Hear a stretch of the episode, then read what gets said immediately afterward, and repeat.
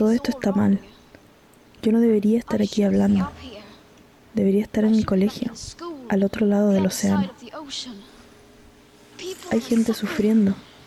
Hay gente muriendo. Ecosistemas enteros están colapsando. Estamos en el comienzo de una extinción masiva. Y ustedes solo hablan de plata y cuentos sobre el eterno crecimiento económico. ¿Qué se han creído? No dejaremos que se salgan con la suya.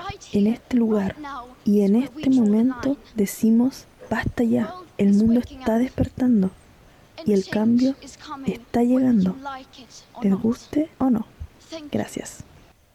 Muy bien, pues ¿qué tal a todos y todas eh, las que nos están y los que nos están escuchando en, este, en esta edición de Antagonía? Estamos aquí de nuevo eh, con, bueno, estoy aquí de nuevo con mi amigo Cristian. Cristian, ¿cómo estás? Mm, ambientalizado por mi heroína Greta y feliz de que ya no haga tanto calor y listo para el podcast. Perfecto, sí, justamente eh, todos vamos a reconocer la voz de Greta en esa introducción y ya sabemos de qué va ese asunto. Y relacionando un poco esto, eh, el día de hoy queremos hablar del cambio climático, una de las problemáticas más graves que enfrentamos en nuestro tiempo, y para ello decidimos tomar el documental de Jeff Gibbs que habla sobre el planeta de los humanos. Es un documental que pueden encontrar en la plataforma de YouTube en formato libre y que les recomendamos. Bueno, vamos a versar un poco eh, sobre este documental, ¿no? algunas cosas que nos parecen interesantes mencionar de él y otras más que podríamos abonar. Pero antes, ¿no? Eh, tendríamos que abordar una pregunta eh, que, al parecer podría ser de sentido común, ¿no? en cuanto a qué es el cambio climático, ¿no? Y bueno, creímos pertinente eh, poder utilizar la voz de algunos expertos y en esta ocasión eh, a quienes nos referimos, Cristian. Sí, exacto, porque el término de cambio climático creo que ya es usado en, en, el mainstream, es decir, en todos lados. Se usa todo el tiempo, pero a veces yo creo que me queda la duda que si todo mundo que lo usa también sabe a qué se refiere. Por lo menos algo básico, es decir, yo creo que no hay una definición única que diga exactamente eso es y todo lo que no entra ahí no lo es, pero sí hay como un, eh, un fondo en común que sí deberíamos de ahorita dejar claro para que luego toda la discusión tenga por lo menos eso claro a qué nos referimos cuando hablemos de cambio climático. Entonces veamos un video que ya tiene algunos años, pero pues es más pertinente que nunca, de expertos de la Universidad de Chapingo. Entonces veamos y escuchemos. Los términos cambio climático y calentamiento global son cada vez más escuchados en nuestro lenguaje cotidiano. Sin embargo, la gente no entiende muy bien a qué se refieren, por qué es tan importante en la vida de nuestro planeta y de qué manera puede uno contribuir a mitigar sus efectos. El cambio climático que vivimos actualmente ha derivado en un problema ambiental, compuesto por una serie de transformaciones en el clima que no son naturales, es decir, son producidas por el hombre y por ende alteran todos los componentes del sistema climático. La excesiva emisión de gases de efecto invernadero influye directamente en el calentamiento global y este en el cambio climático. En ningún momento de la historia del planeta, una sola especie ha sido responsable de cambios tan importantes en procesos planetarios, al punto de que actualmente hay autores que sostienen que de 1750, digamos, del arranque de la revolución industrial a la actualidad, deberíamos hablar ya de una nueva era geológica a la que deberíamos llamar antropoceno, responsabilizando al hombre como una enorme fuerza de transformación de los procesos planetarios. El tema del cambio climático pues es un proceso antropogénico que está eh, generándose por un conjunto de causas que tiene que ver. Quizás valga la pena rápidamente explicar a qué se refiere con antropogénico. Básicamente eso quiere decir que los humanos, por nuestras acciones, ya somos responsables casi al 100% de lo que pasa con nuestro planeta. antes se podría decir que éramos parte de la naturaleza, entre comillas, y ahora ya de alguna forma somos los responsables que quizás en algunos años o quizás en unos siglos el planeta ya no pueda existir por lo menos de la forma que existe ahora. Es decir, que somos metafóricamente hablando los conductores de esta nave. La nave planeta va conducida por los humanos y a eso se refieren con eh, la época antropocéntrica con el consumo de la energía, con la producción misma de la energía y tiene que ver con otro tipo de causas que tiene que ver con el cambio de uso de suelo. El cambio climático hoy día es el, el más visible, más vistoso, más sexy de los problemas ambientales globales, pero de ninguna manera es el único problema ambiental. De hecho, el problema ambiental global más importante que tenemos desde hace décadas es la pérdida de biodiversidad y el avance de la desertificación. Cambios en el clima siempre han existido. Esto realmente no es algo nuevo en el sentido de que tengamos mayores temperaturas o menores. La historia de la atmósfera de este planeta incluye los cambios en su composición, que son básicamente debidos a erupciones volcánicas, a cambios que ocurren en el uso del suelo, la formación de bosques, océanos, toda esa evolución, toda esa historia realmente siempre ha alterado la composición, entre otras cosas, por ejemplo, de dióxido de carbono. La gran diferencia con lo que viene ocurriendo en años recientes es que esos procesos en el pasado tomaban millones de años. Hoy estamos viviendo algo equivalente en términos de magnitud, solo que a una rapidez que nunca habíamos visto, es decir, en 200 años estamos cambiando el clima como lo cambiaríamos, lo que se cambió de forma natural en millones de años. Y bueno, esperemos que con esto el concepto de cambio climático haya quedado un poco más claro. Justamente. Y pues sí, es totalmente pertinente desde hace ya un tiempo que se viene hablando de esto, ¿no? Y para eso, eh, este documental que elabora Jeff Gibbs eh, suena bastante bien, ¿no? Y un poco trataremos de abordar de manera un tanto general los temas que él va puntualizando desde ahí. Eh, el primer, hay una pregunta que él se hace, ¿cuánto tiempo ¿no? Eh, tenemos los humanos todavía ¿no? en este planeta? Y, pareciera una pregunta que, que eh, de manera polarizada muchos podríamos decir, pues, mucho tiempo y otros... Ojalá pues, poco, Carlos, ojalá poco. Pero pues debido a los hechos recientes, el temblor de ayer antier, este, sí nos pone a dudar tantito, ¿no?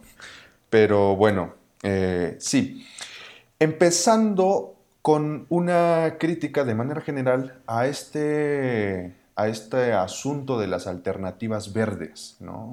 Desde un punto de vista, él va abordando desde las propuestas de, energías, energías renovables, ¿no? a partir de del ventiladores eólicos, eh, em, la energía solar, ¿no? Y finalmente eh, un asunto de la biomasa, que, parecería importante.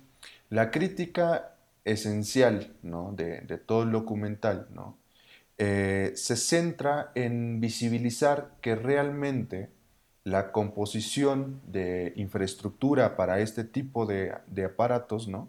los convierte en un, en un mismo nivel, en agentes contaminantes, y por ende contraproducentes con la lógica que, intentarían ¿no? Eh, desde fondo. Em, bueno, eso es, eso es de manera general como alguno de los aspectos que él va señalando poco a poco. ¿no? Em, sí, chance vale la pena nada más decir que es un documental producido por Michael Moore, que es un director que ya tiene años, ya tiene no sé cuántos, cuántas películas ya tenga, pero son múltiples. Y es un documental que provocó, pues yo creo que hasta se podría decir indignación en la comunidad que apoya a las energías verdes, que incluso se mencionó algo que está hoy muy de moda, que quizás debería de prohibirse el documental, porque al parecer eso es la, única solución para muchas cosas hoy en día. Y entonces, como bien dijiste, eh, la trama central, el argumento esencial del documental es que quizás estamos viendo que la industria verde, que apoya las energías alternativas, al fin de cuentas resulta igual de contaminante que la industria clásica de la energía fósil. Y entonces Michael Moore y el que eh, y el que aparece en el documental argumenta que quizás entonces nos hemos estado engañando, perdón, los, los últimos años, porque creíamos que eso es la salida. Y quizás no lo es, y quizás lo hace peor porque estamos creyendo que estamos saliendo, y en vez de eso estamos haciendo todo peor, o por lo menos estamos siguiendo igual. Y que ahí nos devuelve otra vez a algunos de los cuestionamientos que veníamos relatando ya en podcasts anteriores, ¿no? De cómo estamos hoy día en un sistema del cual no podemos escaparnos, ¿no?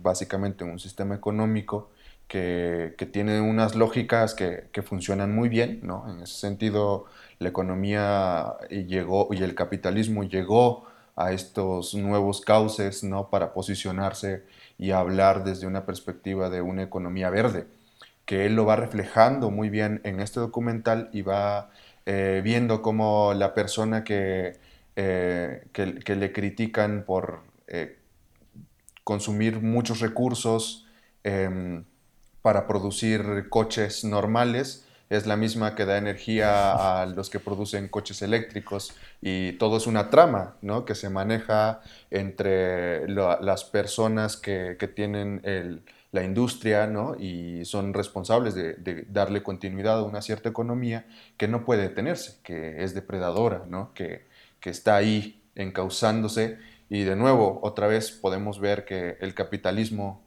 se va acomodando ¿no? Eh, al contexto y a las situaciones en el mundo y sacando provecho de ahí.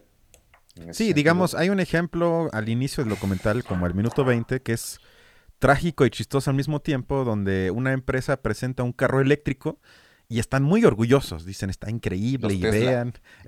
Bueno, eso es, eso es otro ejemplo que también sale en la película, pero creo que fue una empresa gringa X que entonces presentan su nuevo artículo, su nuevo producto, invitan a la prensa y todos son buena onda y mira, somos ecológicos, etcétera.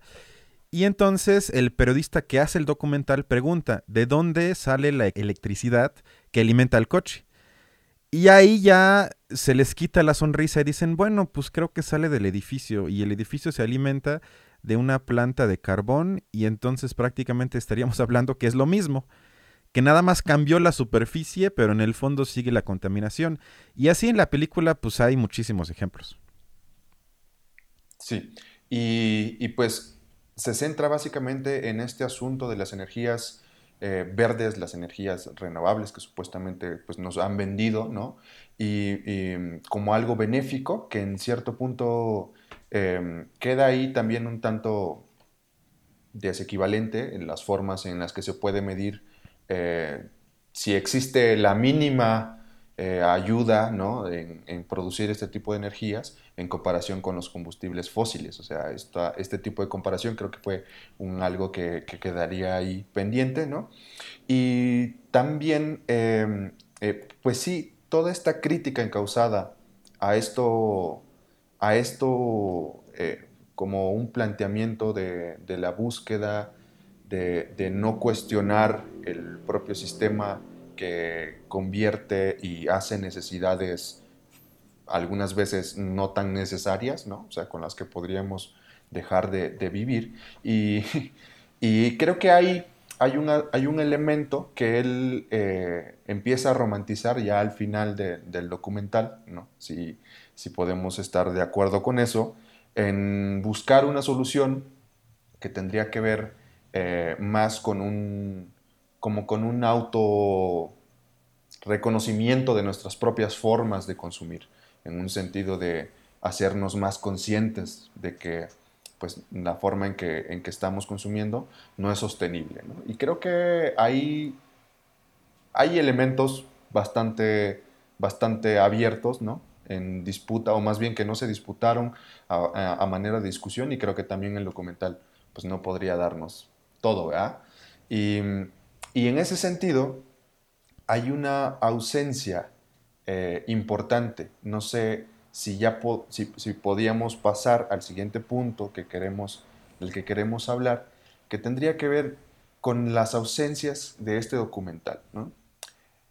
A nosotros nos pareció importante eh, hablar del tema de la decisión política, porque todo el documental giraba en torno a la crítica hacia un cierto activismo verde que no se cuestionaba las bases, ¿no?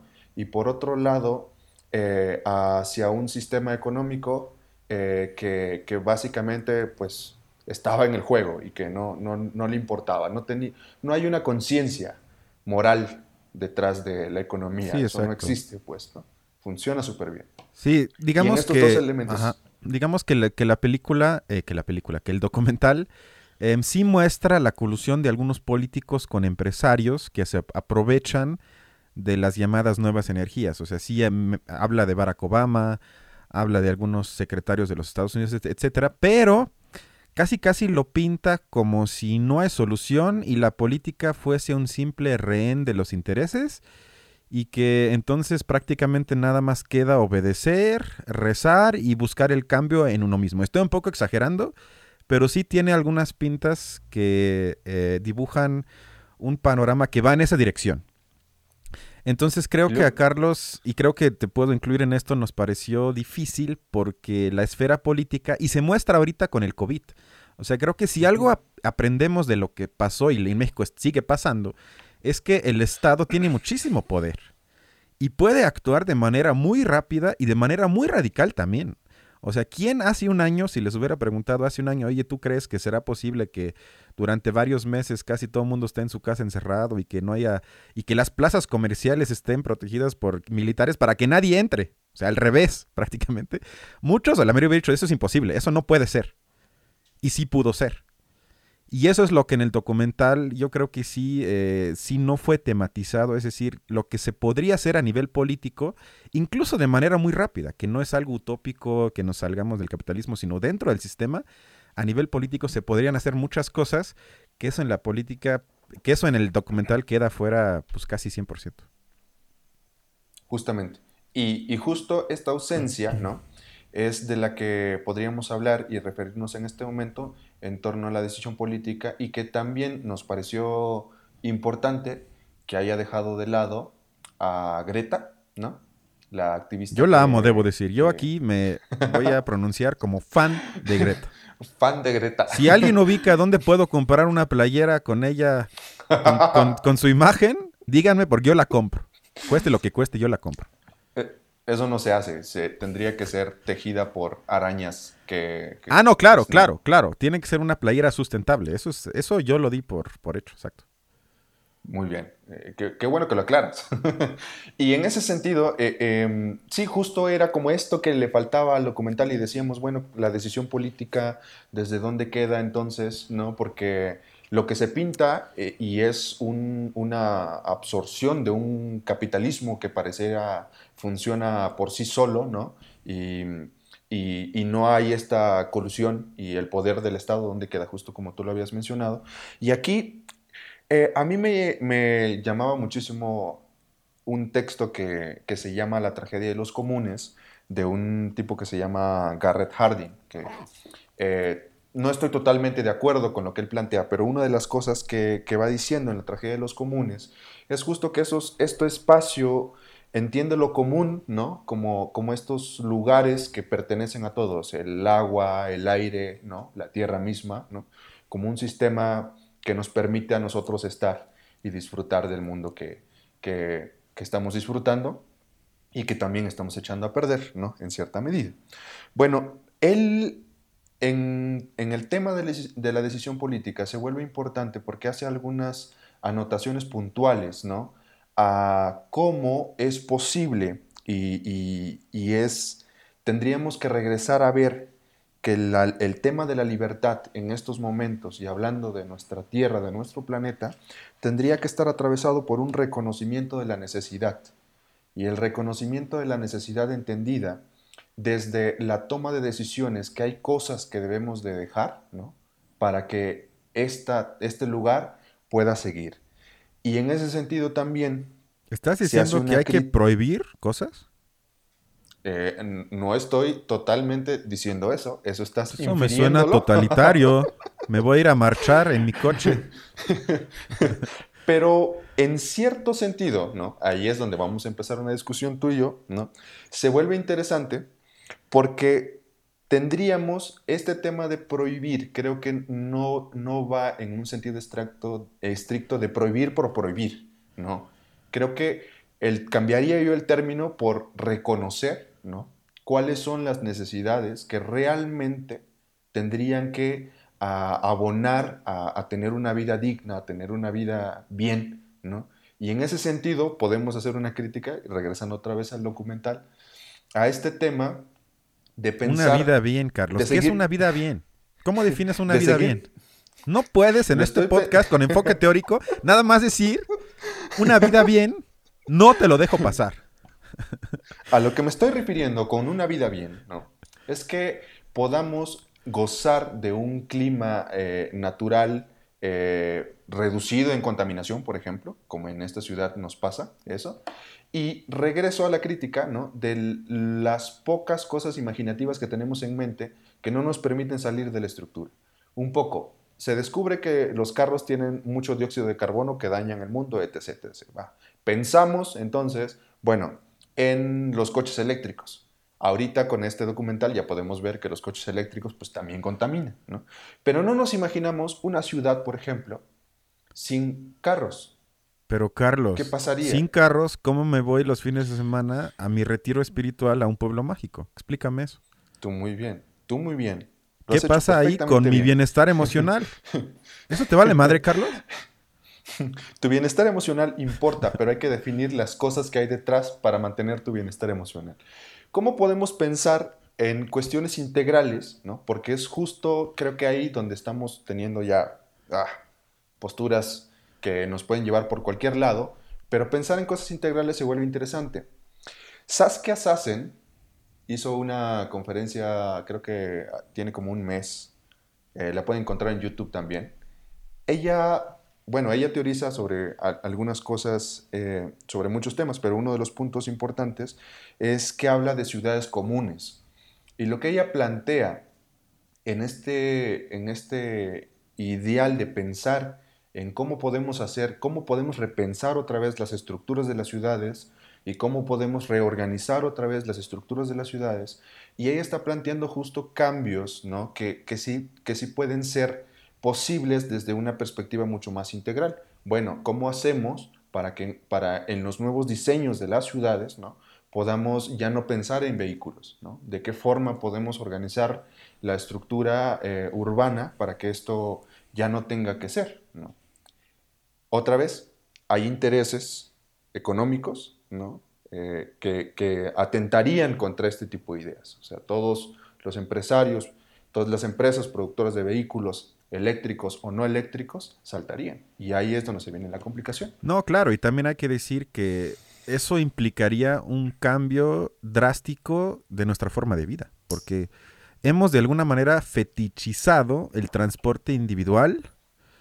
Es decir, que no me acuerdo del dato exacto, pero había estudios que demuestran que en, el, en, la ciudad, en la Ciudad de México, en hora pico, creo que la mitad de los carros nada más llevaban una persona. Es decir, que ni siquiera se aprovecha que en cada carro pues caben mínimo cuatro, en las camionetas hasta más. Y eso obviamente cada vez hay más y eso tiene como consecuencia que haya más tráfico.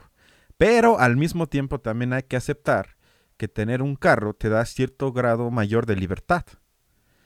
Que yo también entiendo a muchas personas que dicen, bueno, a eso no quiero o quizás incluso por mi trabajo, por mis hijos o lo que sea, no puedo renunciar a ese tipo de libertad. Es decir, también hay que tomar en cuenta ese lado que puedo comprender, que yo no simpatizo con él, pero que sí lo he escuchado y que tienen argumentos que parecen válidos, yo creo. Totalmente válido. Y creo que aquí podemos hacer, podríamos regresar otra vez al tema de, a ver, un poco lo que Saskia Sassen también viene diciendo es, quienes están impulsando este proceso de cambio y quienes están virando esta, y esta forma de transformar la ciudad, ¿no? esta manera de transformar la ciudad, es, son los jóvenes. Y tiene mucha esperanza en los jóvenes. Yo también tengo esperanza en los jóvenes. Yo y soy joven aún.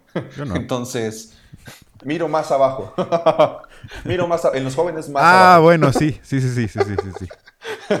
sí. Que realmente em, podemos verlo. Y, y, nosotros quizás por imposibilidad, ¿no? Tú y yo tal vez no tenemos la capacidad de comprarnos un auto y entonces viramos, bueno, sí, por lo menos que nos construyan unas vías seguras para andar en bici. y ya lo podemos manejar. A mí me encantaría, pero eso creo que no lo vamos a vivir, Carlos.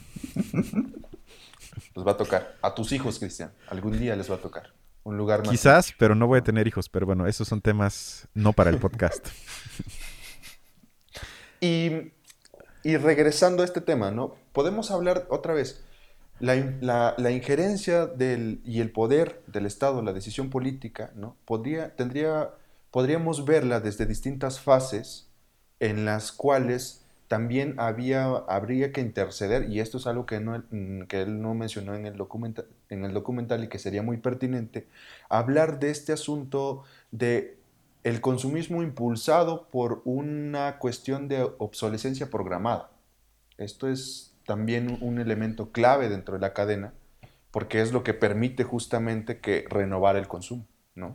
Renovarlo y renovarlo. Eso es un problema, que el capitalismo, por su lógica inmanente, es decir, para funcionar, para que no haya crisis, para que no nos espanten que baja la moneda, que baja el crecimiento, que hay inflación, tiene que generar más consumo para que cada año pueda presentar números de crecimiento. No funciona de otra manera. Eso implica, como dice Carlos, que por ejemplo nuestro celular se podría construir sin ningún problema, de tal manera que nos dure, ¿qué te gusta? 10, 15 años, sin ningún problema. Pero eso no, eso no sería rentable para el capital entonces está programado con por lo menos la batería para que a los 2-3 años ya digas, pues ya ni siquiera sirve y me tengo que comprar otro.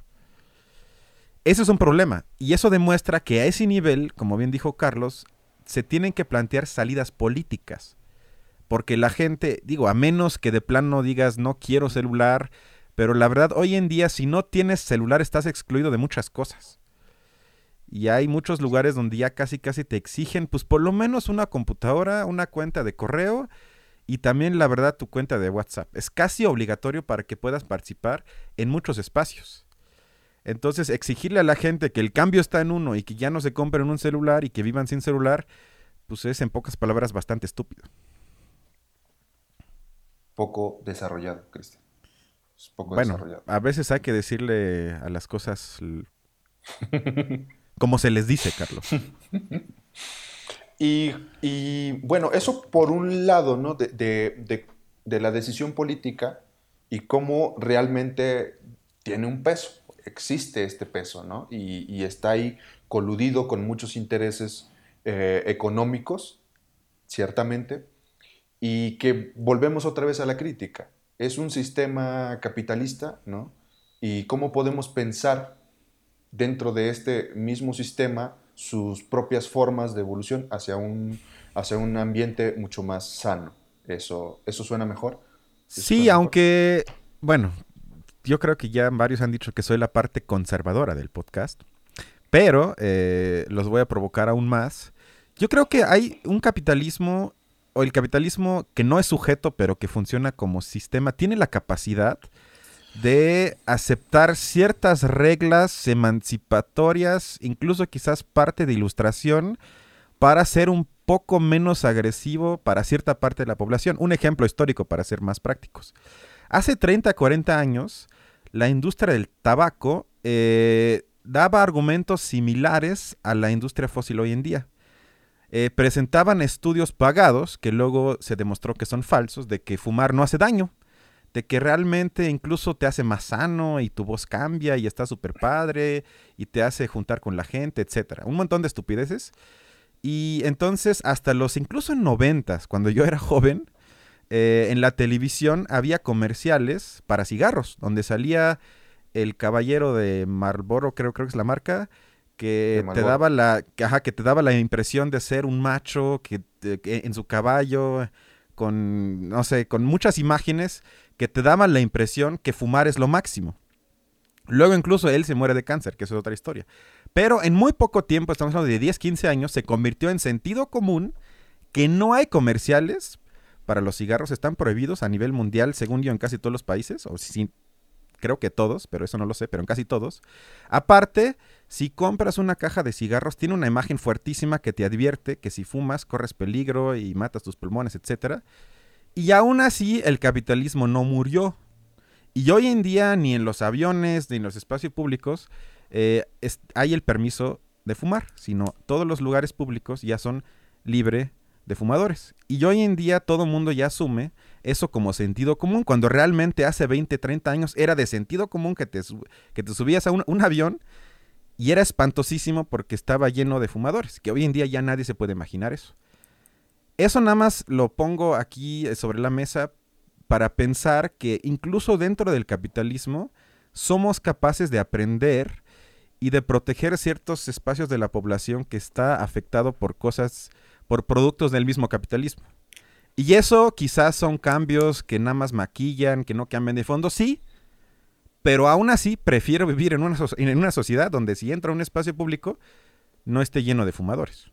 Se me hace un avance, aunque sea dentro del capitalismo. Pero ¿cuánto tiempo te queda, Cristian, para pensarlo? no, bueno, a mí cada vez menos. ¿Cuánto tiempo? Pero Carlos, quiero hablar de los ecofascistas. Déjeme hablar de los ecofascistas. Y, creo que con eso ya podemos pasar.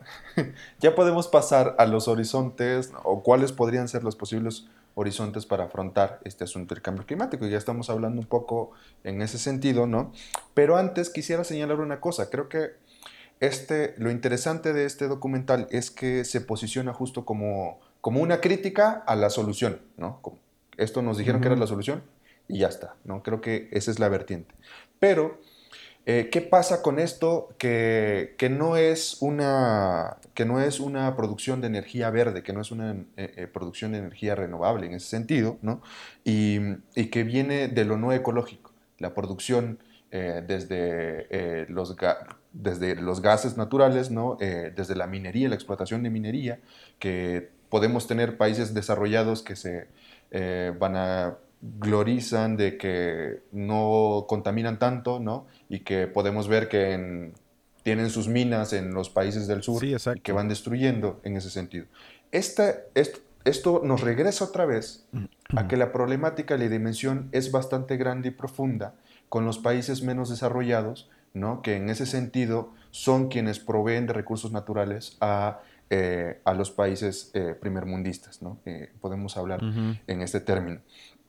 Hay una mujer mexicana que se llama, una doctora, Mina, Mina Lorena Navarro, que tiene amplios estudios con este tema de los problemas socioambientales, ¿no? que a mí me gustaría puntualizar, porque hablando como problemática grande, tenemos un, como un entramado de conflictos que, que, que, vuelven un poco difícil pensar cómo desenmarañar, ¿no? sin tener que recurrir al término del capitalismo y del desarrollo como tal. ¿En qué sentido va esto?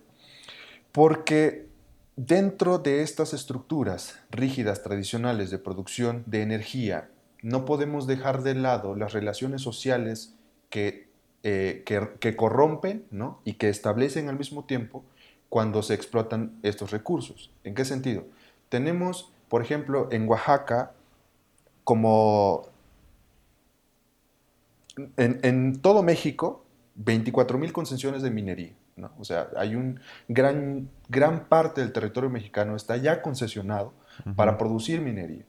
¿Cuáles son los problemas socioambientales? Muchas de las luchas, por ejemplo, que suceden en Oaxaca, tienen que ver con que ni siquiera la producción de, esta riqueza en sus espacios les garantiza desarrollos dentro de sus comunidades. Eso es, una gran problemática. De por sí que ya es malo, ¿no? Se vuelve doblemente malo cuando se, deja totalmente en la miseria a estos espacios, hablando territorialmente, pero también a estos grupos sociales. Vuelvo un poco más. La corrupción que se genera dentro de, o la cooptación de las relaciones sociales en estos espacios, se vuelve tan compleja, ¿no? Y que, por ejemplo, ahorita podemos, y me gustaría traer a colación, este asunto que acaba de suceder en Oaxaca por la costa, ¿no?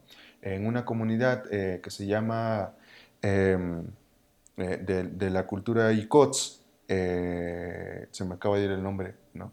Em, pero que justamente por, que por problemas sociales que empezaron por que iban a construirle un parque eólico y luego por los intereses del proyecto transísmico que está en esta misma zona, hubo una corrupción interna en la organización social de esta comunidad que se llama San Mateo del Mar, justamente, y que hace un par de días, en actos eh, de, corrupción eh, y, de búsqueda de poder de las personas que manejan la zona, asesinaron a 15 personas.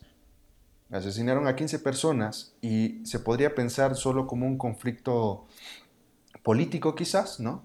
Pero es, es lo bárbaro que las estructuras están tan dañadas porque era una comunidad que estaba luchando contra proyectos que producían energía renovable y la mandaban a Europa, no se quedaba en la comunidad, no había desarrollo para la comunidad. El tema se vuelve complicado y nos regresa otra vez a, este asunto de, de, instigarnos ¿no? a seguir y pensar en formas más creativas de poder enfrentar este asunto como, como con todas sus variantes, con todas sus vertientes, mirando todos los puntos interseccionales que están ahí presentes y que esperemos que podíamos llegar a ese punto. ¿no? Sí, es que justo, justo, justo no, no, está bien, está bien, es que justo por eso es un tema tan complicado, pero también por eso tan, tan relevante y tan interesante, porque junta, creo que todas las líneas que en este podcast los hemos discutido desde el episodio 1, que tiene que ver con el sistema económico, con su afectación al sistema social y luego con su quizás imposibilidad de autosostenerse. Y además atraviesa todo, en eso estoy completamente de acuerdo. Es decir, aquí en las grandes urbes sufrimos la contaminación, en las comunidades sufren la expulsión o la marginación. Es decir, yo creo que todos, si lo vemos como totalidad, estamos afectados por esto. El problema es comprender los espacios particulares y apartar un poco la mirada para no perderle de vista el panorama completo. Porque si uno se acerca demasiado a una cosa, entonces muchas veces pasa que ya no vemos lo completo y nos perdemos en cosas pequeñas que quizás valen la pena, pero por ahí no va la solución, porque eso es un tema que, insisto, hay que mencionar que en el documental, varias veces, y ahorita vamos a ver un clip breve de 30 segundos, se menciona al final cuál es el problema y por dónde quizás podría ir, podría ir la solución. Y casi se me caen los calzones cuando vi eso. Every expert I talked to wanted to bring my attention to the same underlying problem. There are too many human beings using too much too fast. As a global community, we really have got to start dealing with the issue of population. Population growth continues to be the not the elephant, the herd of elephants in the in the room. Can a single species that's come to dominate an entire planet be smart enough to voluntarily limit its own qué, qué divertido fue el señor del final. Ojalá fuera. Lo que se dijo ahí es, en síntesis, que el problema es que somos demasiados humanos en la Tierra. Y eso es un argumento que escucho cada vez más frecuente. Y aunque suene feo y esa manera de provocación, pero me parece que se podría hablar ahí de cierto ecofascismo. Y que además muestra una pobreza intelectual teórica total que se diga que el problema es que somos demasiados porque eso deja fuera, eso iguala, y aunque no lo quieran, lo hacen a, nivel teórico, a toda la gente de la, de la, población mundial como si todos tuvieran la misma, lo que se conoce como huella e, ecológica. Es decir, que todos contaminamos igual, lo cual es completamente erróneo, algo que también en la película no se mencionó ni una vez. Es decir, para que tengan un ejemplo práctico, un alemán promedio cuando se levanta en los primeros tres minutos, cuando prende la luz, prende su máquina de café, eh, se lava las manos, se lava la cara, etcétera, contamina igual o más que un africano, un habitante del, continente africano, en medio año. Entonces, realmente, el problema no es que seamos demasiados, sino el problema es que la riqueza está concentrada en pocas manos, en pocas manos que contaminan muchísimo. Otro ejemplo es ¿cuánto cuántos de ustedes usan mucho los aviones, por ejemplo estoy seguro que es la minoría. Y hay gente que viaja, ahorita no por el COVID, pero antes del COVID, una o dos veces por semana con avión. Ese estilo de vida que es reservado para quizás el 5% para la población mundial, quizás el 10%, es el principal problema de contaminación. No es de la mayoría de la gente a nivel mundial. Entonces, argumentar simplemente que somos demasiados y la solución entonces es que tengamos menos hijos, en pocas palabras es una pendejada. Y puede caer, insisto, en ecofascismo de decir, yo ya no tengo hijos para salvar el planeta y lo impongo como norma moral para, hacia los demás o para los demás. Y eso cae creo que en algo muy peligroso y por ahí no va la solución. Totalmente de acuerdo, totalmente de acuerdo. Hasta me enojé. Y, otra vez, y otra vez regresamos a una complicación bastante grande, ¿no? En términos de definir cuáles son las cosas primordiales. Y, lo y como, por como ejemplo podemos tomar la pandemia, ¿no? Y cuando se decidió reabrir este asunto de algunos espacios, surgió la pregunta, ¿cuáles son las actividades que son netamente primordiales para la vida? Se reactivó la minería, ¿no? Como, como, como un asunto que de suma importancia y, y primordial. O sea, hay cuestionamientos ahí que otra vez están atravesados por intereses, ¿no? Y que lógicamente a una persona que tiene la vida de lo más cómoda, como con, con muchos elementos a su alcance, ¿no? Eh, volvemos a hablar de un asunto de privilegio y cuánto cuesta otra vez abandonar el asunto. No sé si de privilegio, pero creo que sirve una frase del filósofo alemán Peter Sloterdijk que, que habla de esferas, que para él él eh, construye eh, como ejercicio de imaginación al mundo como dos esferas, es decir, que está la primera esfera donde está la gente que es participante en la globalización, que, se, que también somos nosotros, y luego la segunda esfera, que es la esfera exterior, donde está la gente que ni siquiera puede, puede participar en el juego de la globalización. ¿A qué me refiero con esto? Es que, por ejemplo, los migrantes que vienen a México de Centroamérica, cuando uno lee o escucha sus entrevistas, es tan trágico que ellos lo único que piden es ser parte del sistema de explotación. Porque ellos ya ni siquiera forman parte. O sea, si a ellos les dice de manera drástica, para dar un ejemplo provocador, si ellos sueñan con trabajar en un pinche Oxxo, porque ellos ni siquiera tienen acceso a eso. Ellos están excluidos de la globalización. Por eso es esa esfera que excluye. Y ellos también, por ende, tienen un nivel de contaminación muy bajo porque no pueden consumir, no pueden hacer casi nada que contamine excepto respirar. Y esa gente sueña con ser parte de la gente que sí tenemos por lo menos un nivel mínimo de consumismo. Y esa gente, insisto, si argumentamos que somos demasiados también, los, los dejamos fuera y los tratamos como iguales que la gente que contamina de manera brutal. Justamente. Eso nos podría llevar otra vez, ¿no? Ya, ya un poco fincándonos para el cierre del programa, ¿no? Con esta pregunta de si es posible que pueda haber un desarrollo sin capitalismo en un primer momento, ¿no? Y luego, si puede haber un desarrollo que realmente pueda ser sostenible en estos términos de no nos acabemos el mundo, ¿no? Mira, yo creo, voy a, voy a hacer un poco de trampa. No tengo la respuesta, pero creo que puedo señalar cuáles no son las respuestas. O sea, porque eh, hablando con un tío mío alemán que es biólogo, me dijo que hemos construido en Alemania y también en grandes partes del, mundo occidental, entre comillas, eh, grandes partes del bosque llamado bosque industrial. ¿A qué se refiere con bosque industrial? Que es ese tipo de bosque donde cada metro hay un árbol y claramente se ve que esos árboles son producto de humanos que los plantaron ahí para que luego los puedan usar de manera industrial. Es decir, no, no es un bosque salvaje. Y lo que provoca ese tipo de bosque es que ahí ya no hay casi vida, vida salvaje, ya, ya casi no hay nada. Porque no es un bosque que crece como debería de crecer un bosque. ¿Y a qué voy con esto? Que yo le pregunté, bueno, entonces, ¿cuál sería una solución para ese problema? Y me dice, quemar todo. Y eso suena drástico, pero él dice que ya hay estudios que demuestran que cuando quemas todo un bosque industrial, lo quemas así, para ya no queda absolutamente nada, Después, si lo dejas en paz 10, 20, 30 años, se genera un tipo de vegetación que sobre la Tierra ya casi no existía e incluso regresan especies que ya ni siquiera existían. Y con eso quiero llegar a que si construimos una analogía es que no debemos de romantizar lo existente, que quizás a veces quemar todo es necesario para que luego otra cosa pueda florecer. No nos debe de espantar. No nos debemos de, de aferrar a lo existente, abrazarlo. No, no, no. Es lo último que nos queda y está feo, pero es mejor que nada, sino quizás también debemos de a veces mm, arriesgarnos para que pueda nacer otra vez algo que valga la pena y no lo que, lo que ya existe. Estás regresando a tu pensamiento dialéctico que te hace sonar como un... ¿Conservador? Conservador. ¿Mm? Yo creo Yo creo, ¿no? Que podríamos pensar si en, lo que esto sucede, ¿no?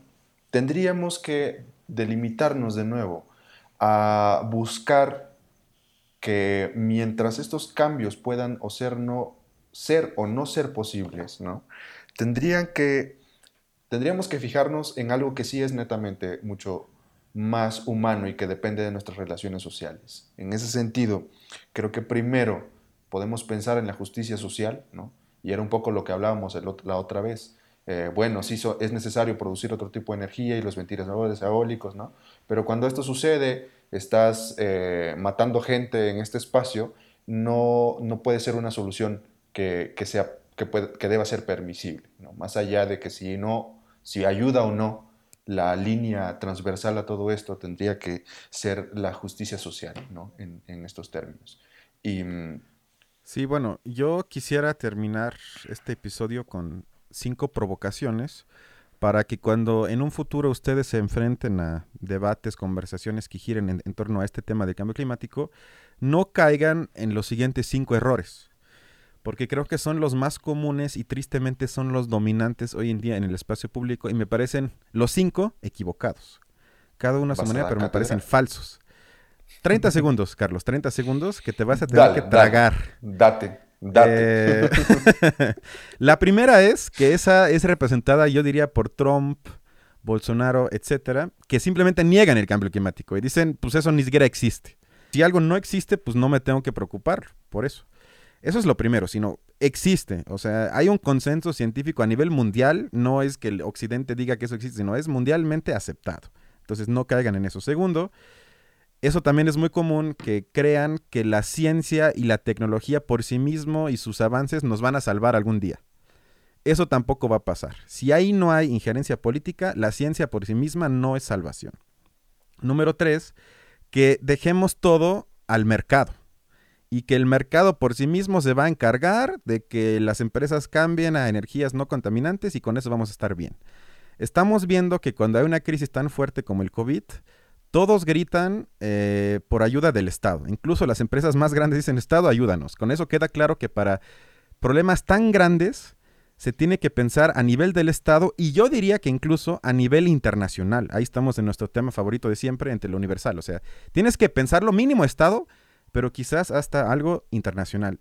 Cuatro, que también es muy común, es que se dejen presionar de que el cambio está en ustedes y que separen la basura, que reciclen, que no vayan a Starbucks, que usen la bici. Todo eso está bien, no digo que no lo hagan, pero la solución no está ahí. Con eso no, no frenamos el cambio climático. Con eso ustedes nada más provocan que se sientan un poco menos mal sin que cambie lo que verdaderamente tiene que cambiar. Entonces no caigan nada más en eso. Politícense y no hagan cosas nada más por sí mismo. Y último punto, que ese quizás para mí es el más nefasto, es lo que platicamos la última vez por la película Midsommar, esa aspiración New Age de buscar ciertas raíces en vidas más primitivas y plantear eso como solución mágica ante el consumismo occidental.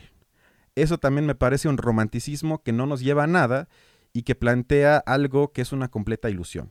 Entonces, si después de oír esto no caen en esos cinco errores, me hace muy feliz. Muy bien, muy bien. Muy bien, creo que el último punto me gustaría puntualizarlo, ¿no? No se trata quizás, porque ahí dejaste ya de lado, por ejemplo, a todo esto que sucede con las comunidades eh, originarias de, América, hablaré en términos de América, ¿no? y que no netamente intentan eh, fijar esta forma de vida para las ciudades, y que esto ya no es posible para, esta, para, para, estos espacios citadinos. Es un poco puntualizarlo. Y no se trata de que ellas vivan y que estas, estos otros espacios no citadinos vivan en el atraso y en el pasado, sino más bien tienen sus propias lógicas de desarrollo. Y si eso a nivel de comunidad funciona, yo lo apoyo. Y qué padre que funcione. Pero la idea, y creo que sí, a, muchas veces se intuye de que, bueno, quizás mucha gente que vive, por ejemplo, en una urbe como la nuestra, pues ojalá estuviéramos como los zapatistas y con eso ya el problema estaría resuelto. Eso es lo único que digo que me parece una romantización completamente falsa. Sí, totalmente de acuerdo, ¿no? Totalmente de acuerdo. Y regresemos otra vez. Entonces, para cerrar, ¿no? Igual me gustaría decir que eh, tenemos que pensar e imaginar ¿no? otros espacios de convivencia entre lo citadino y lo rural para buscar estos equilibrios y otras formas de convivencia en este mundo. Para que dure para tus hijos, Cristian. Qué bonito cierre, Carlos.